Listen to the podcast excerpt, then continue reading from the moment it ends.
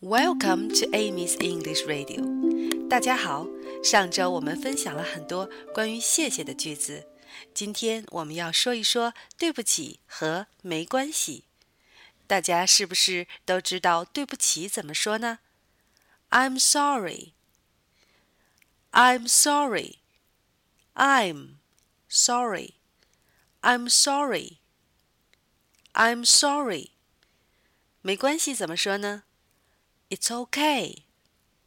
It's okay. It's okay. It's okay. 小朋友们，如果我们做错了事情，或者是影响了别人，要及时的说 "I'm sorry"。